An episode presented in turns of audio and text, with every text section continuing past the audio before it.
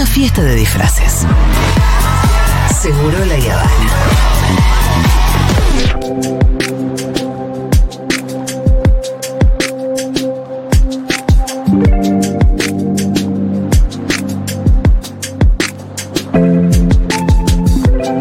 Bueno, vieron que hoy fue el UPD de Alberto Fernández. UPD, ay, como de dicen los chicos, dijo La reta, como dijo los chicos, como dicen los chicos. Último primer día quiere decir esto, por si hay algún el, el desprevenido. de la reta era el último peor día. Bueno, Así. eh, el último primer día y eh, de verdad que, como dice la reta, los chicos, así le dicen, Los niños. y se la recontra reponen mal. Sí. Esto en mi época no era así, no sé si ustedes llegaron a vivir Nunca tuve un último eso, primer día. Igual en Cana era difícil. Pero bueno, No, me acordé mientras lo dije. Eran perdón. todos el primer día. Eran todos. bueno, pero día. es como exponérsela de manera muy organizada en el sentido en el que van y compran tipo un vodka para cada uno. Ah, sí. ¿Entendés? Cantidades siderales de La alcohol. famosa jarra se la loca. recontra reponen mal y llegan totalmente en pedo y directamente a la escuela.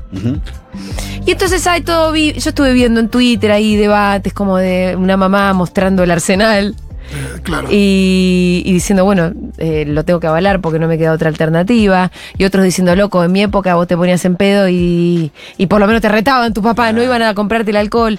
Bueno, en fin, hay algo que me parece interesante de la discusión de fondo que es, si esto ya sucede, o sea que los pibes se la van a poner, Sí, ya está, ya sucede. ¿qué hacer?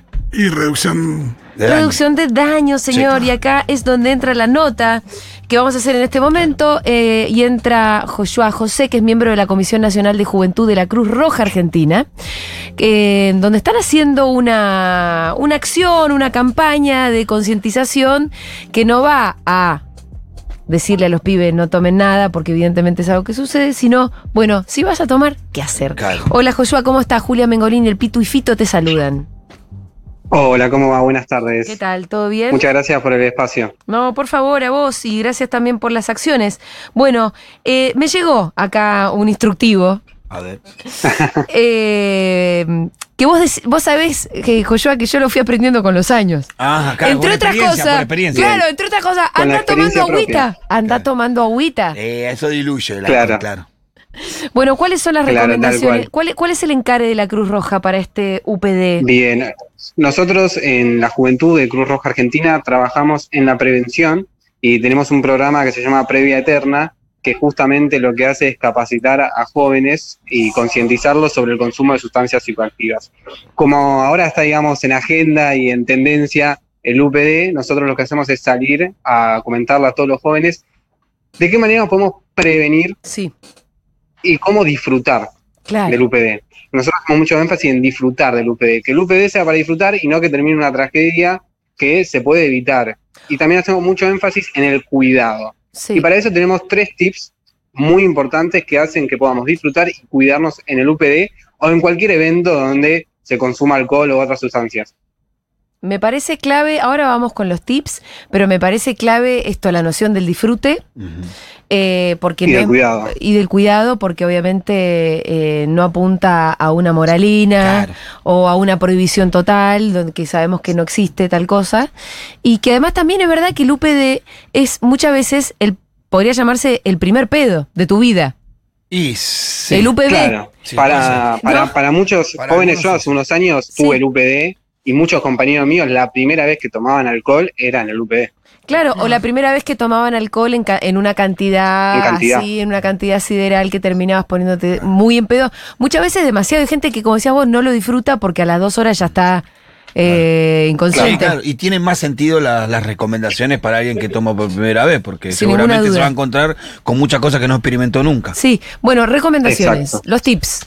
Bueno, la primera y más importante es que nosotros seamos quienes se preparan la bebida. Ser nosotros mismos quienes eligen qué ingredientes y qué cantidades. Sí, Eso nos da mucha autonomía y mucho poder de decisión, porque sabemos qué tiene. No tomar de vasos que desconocemos qué tienen.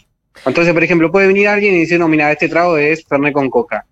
Pero lo mejor y lo ideal y lo que nosotros recomendamos es ser nosotros mismos quienes se preparan el trago para conocer la cantidad de alcohol y qué ingredientes tiene y que sea algo que nos guste y nos permita justamente disfrutar. Entonces, Bien. primer tip, ser nosotros quienes preparan los tragos. pero no porque acá existe, porque para que no sea un amigo que te pone demasiado o por, por otro tipo de, Sí, para tener más autonomía, ¿no? Para conocer verdaderamente qué tiene y ser nosotros quienes toman la decisión, porque no- si no es como que estamos bebiendo algo que no sabemos el 100% de lo que tiene. Bien, Entonces la primera pauta de cuidado y de responsabilidad es saber qué tiene para tener esta autonomía. hacete vos tu traguito, ¿qué más? Claro.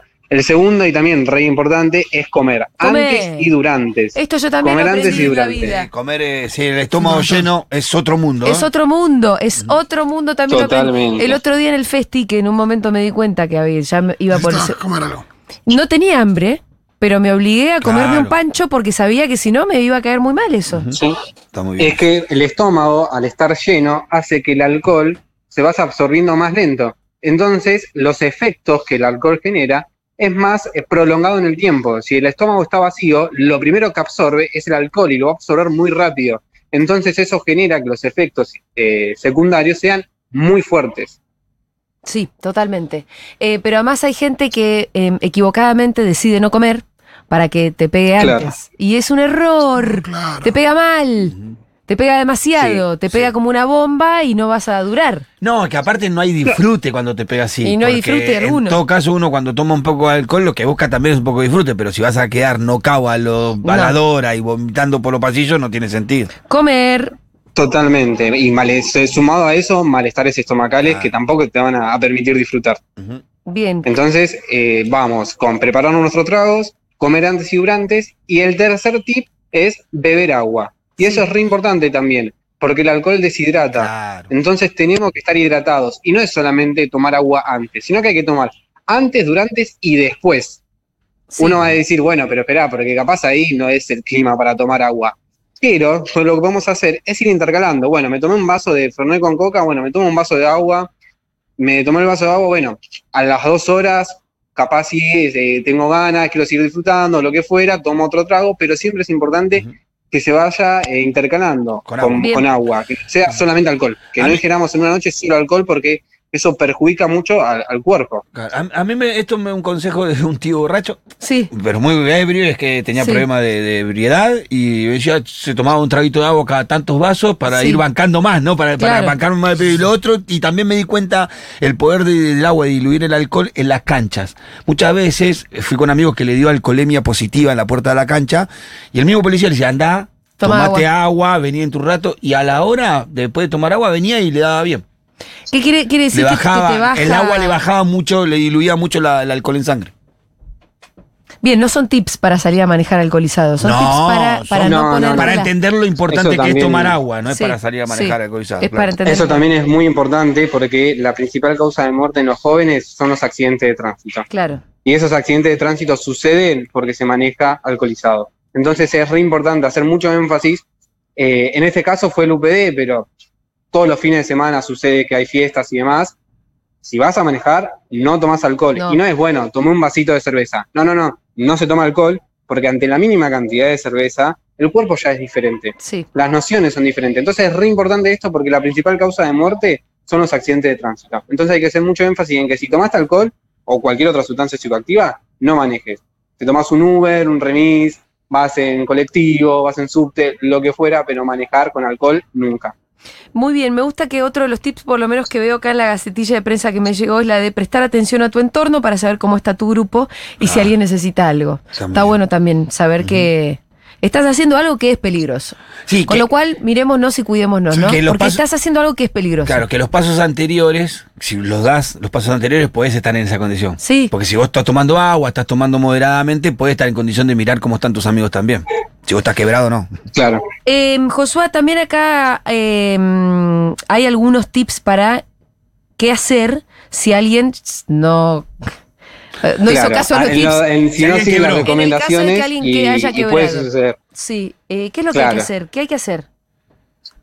Bueno, si la persona queda inconsciente, más allá de la, la causa, si fue por alcohol, por lo que fuera, si la persona está inconsciente, Sí. lo que hay que hacer es ponerla de costado. Y esto es importante, Ajá. porque si no la ponemos de costado y llega a vomitar, se va a ahogar con su propio vómito. Ay, sí. Entonces es muy importante que si la persona está inconsciente, la pongamos de costado para evitar que se ahogue con su propio vómito.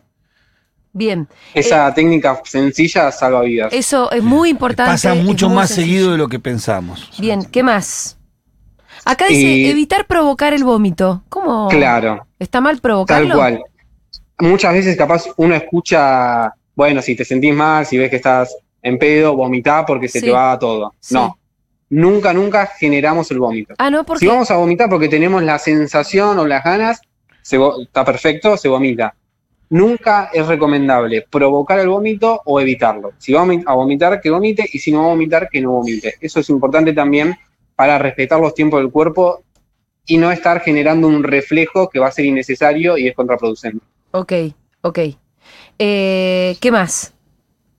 Colocar de Y como costado. vos decías, no generar el claro, vómito como ni vos- tampoco evitarlo.